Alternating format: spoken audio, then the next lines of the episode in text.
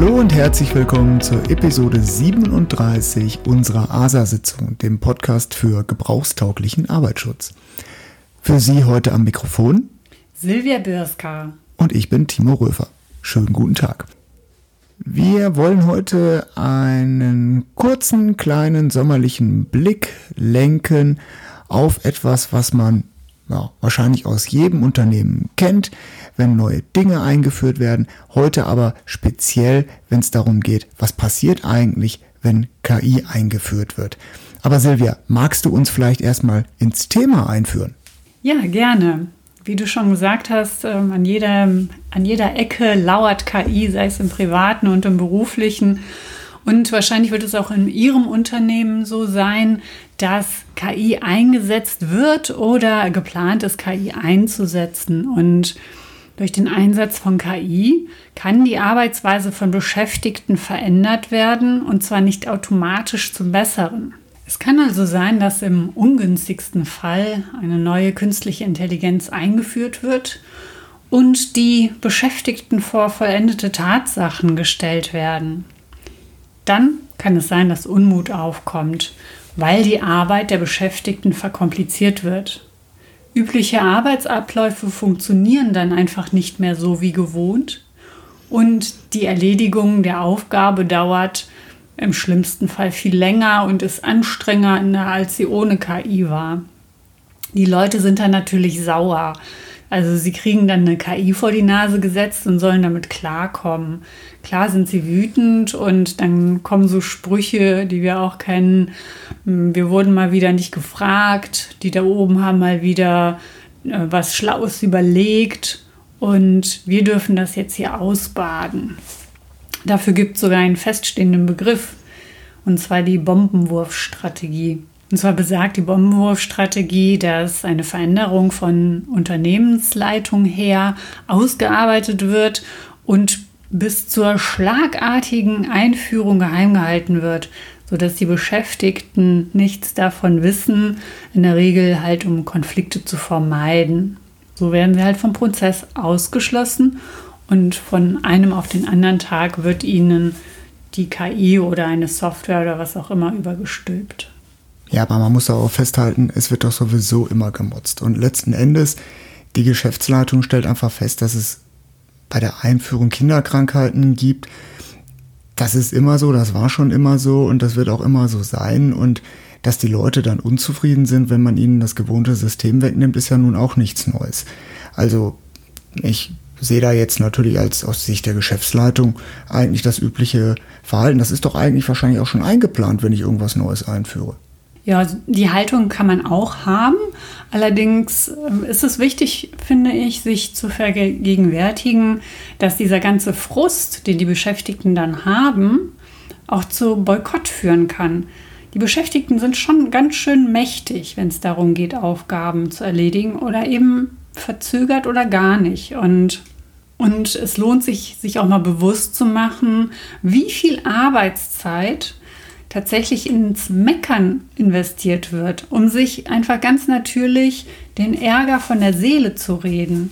Im schlimmsten Fall kann es dann zur inneren Kündigung kommen und die Kluft zwischen Beschäftigten und der Management-Ebene vergrößert sich natürlich, wenn die Beschäftigten sagen, ja, wir werden ja eh nie mit einbezogen und die entscheiden alles über unseren Kopf hinweg. Kommen wir aber jetzt zum Arbeitsschutz. Was kann denn der Arbeitsschutz tun, damit es gar nicht erst so weit kommt? Sondern die Chance genutzt wird und eine gebrauchstaugliche künstliche Intelligenz von Anfang an entwickelt wird. Naja gut, ich glaube, wer uns zuhört, weiß, worauf wir hinaus wollen. Natürlich muss auch ein solcher Einführungsprozess und natürlich auch eine solche neue Technologie menschenzentriert gestaltet werden. Und auch hier gilt, was wir ja immer predigen, dass wir erst einmal gar nicht so sehr auf die Lösung schauen. Also was wir ja auch schon mal gesagt haben, die künstliche Intelligenz ist nicht automatisch die Lösung für das Problem, sondern dass wir erst einmal darauf schauen, welches konkrete Problem haben wir denn?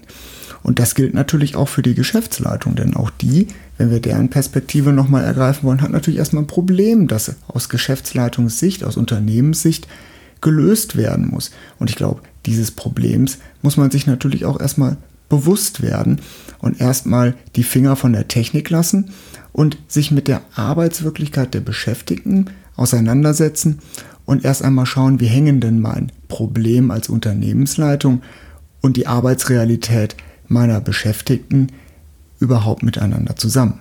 Und genau das ist die Rolle des Arbeitsschutzes oder auch anderer Sozialpartner wie von Betriebsräten oder Personalräten. Es geht darum, frühzeitig die Öhrchen zu spitzen und mitzubekommen, dass so ein Projekt in der Pipeline ist und dann darauf einzuwirken, Bewusstsein zu schaffen, von Anfang an gebrauchstauglich vorzugehen und nicht Hype geleitet, weil jetzt jeder KI macht, machen wir auch KI. Wie wir auch schon mal festgestellt haben, sich vom Hype leiten zu lassen, ist natürlich sowieso kein guter Ratgeber. Zumal dieser Hype vielleicht bei der Geschäftsleitung ein Hype ist oder vielleicht auch in bestimmten Abteilungen ein Hype ist, aber deswegen noch lange nicht überall im Unternehmen auch ein gleichwertig gehyptes Thema.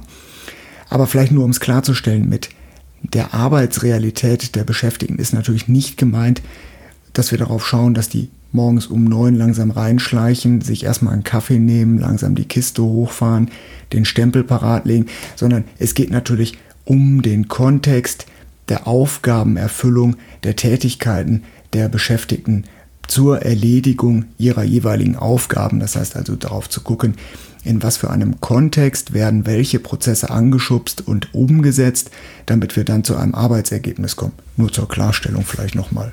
Und wir befinden uns auch in einer Zeit, wo sich ähm, ja auch Krise an Krise reiht. Uns geht es jetzt vergleichsweise gut, aber dennoch ist es wichtiger denn je, dass Unternehmen wirtschaftlich handeln.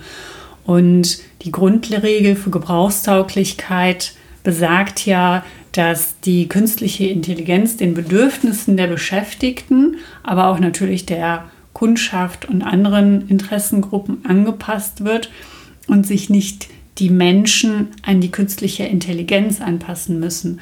Wenn nur so können wir auch wirtschaftlich handeln. Wir haben dann von Anfang an eine KI programmiert, die auch zum Gebrauch taugt. Und auch wenn wir uns hier wiederholen, die Gefahr gehen wir einfach mal ein, dass man halt eben tatsächlich schaut, was ist der Kontext, wie eben schon gesagt, in dem die Beschäftigten arbeiten, welche Strategien, welche Prozesse nutzen sie, um die jeweiligen Ziele für diese Aufgabe zu erreichen?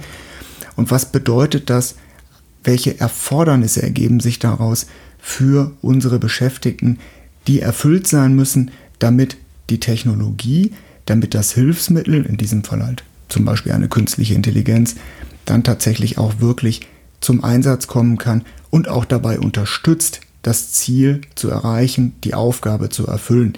Das haben wir nun lang und breit, glaube ich, schon in verschiedenen Folgen erzählt. Es ist nur einfach wichtig, dass man sich vor Augen hält, ich muss mein Problem identifizieren, ich muss gucken, wie hängt das mit dem Kontext unserer Beschäftigten zusammen, damit ich beide in Deckung bringen kann, um dann zu einer möglichen technologischen Lösungen zu kommen, zu einem Produkt, das ich einsetzen kann bei uns im Unternehmen. Und nur wenn ich die Bedürfnisse kenne von den Beschäftigten, die mit dieser KI arbeiten sollen oder deren Arbeitsprozesse verändert werden durch den Einsatz der künstlichen Intelligenz, wenn ich das Ganze gebrauchstauglich gestalte, reduziere ich die Belastung für die Beschäftigten durch mangelhafte Gebrauchstauglichkeit. Natürlich sind die Beschäftigten auch effizienter in ihrer Arbeit, weil sie ihre Aufgaben dann mit Hilfe der KI leichter oder schneller lösen können.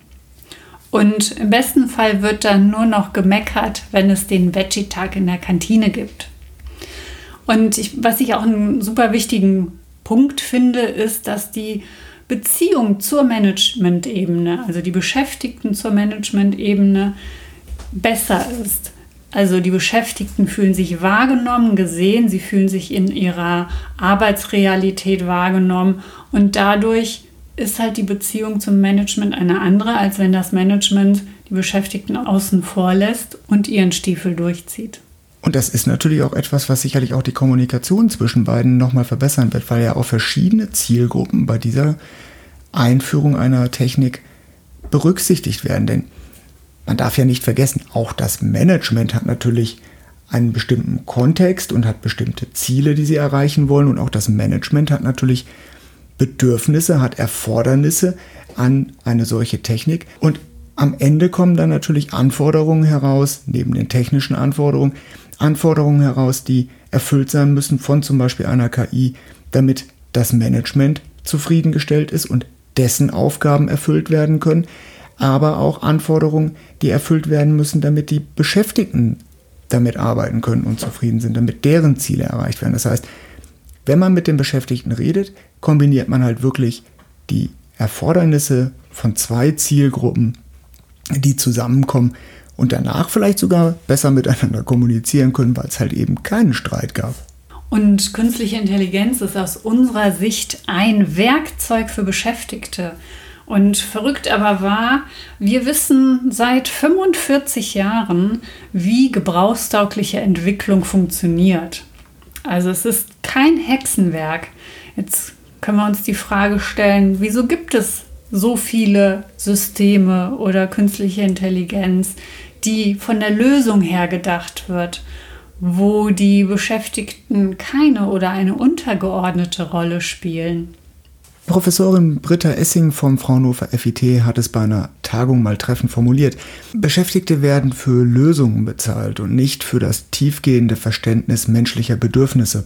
Bedeutet also, dass der Blick eigentlich sich immer auf die Lösung richtet und ganz selten darauf, welche Bedürfnisse eigentlich erfüllt sein müssen, um ans Ziel zu gelangen. Und dieser Blick klingt natürlich immer erstmal schön, wenn man lösungsorientiert an eine Sache herangeht, aber wenn man natürlich auf dem Weg Problem und unter Umständen auch Erfordernisse und Bedürfnisse außer Acht lässt und verliert, dann verliert man dabei vielleicht auch die Leute, die das dann nachher benutzen sollen.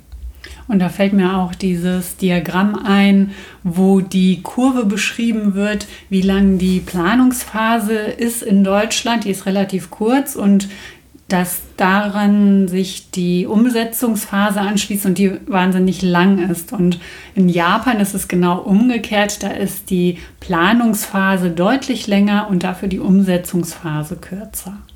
Um es vielleicht mal in einem kurzen, knackigen Beispiel durchzuspielen. Wir hatten ja jetzt im Winter so eine gewisse Energiekrise und da mag manche Unternehmensleitung für sich das Ziel formuliert haben, bei der Energie jetzt ein bisschen zu sparen. Und da kann man natürlich wunderbar mit Algorithmen arbeiten. Das heißt, kann man sich überlegen, dass ein Computer die Steuerung der klimatischen Verhältnisse im Bürogebäude übernimmt. Da fährt dann halt der Sonnenschutz abhängig von der Wettervorhersage raus und wieder rein. Die Heizung wird ein bisschen raufreguliert oder die Kühlung wird ein bisschen stärker geschaltet. Immer so, damit man das durchschnittlich beste Klima, sagen wir mal 22 Grad im Gebäude als Lufttemperatur erreicht und damit die Beschäftigten da nicht dazwischen gehen und dann mehr Kosten verursachen, macht man so, dass man die Fenster jetzt auch gar nicht mehr öffnen kann als Mensch. Aber da man ja gute klimatische Verhältnisse geschaffen hat, mit wie gesagt 22 Grad und sagen wir mal 50 Prozent Luftfeuchtigkeit, ist doch jetzt eigentlich alles erledigt. Trotzdem gibt es Leute, die sagen, mir ist zu kalt oder andere, mir ist zu warm. Aber das kann doch eigentlich jetzt gar nicht sein. Wo ist denn da das Problem? Denn das Ziel, Energie zu sparen, das ist ja erreicht worden. Wir heizen jetzt nicht mehr die Atmosphäre. Wir haben immer eine konstante Temperatur. Es muss nicht ständig hoch und runter geheizt und gekühlt werden. Also das Ziel des Energiesparens haben wir erreicht.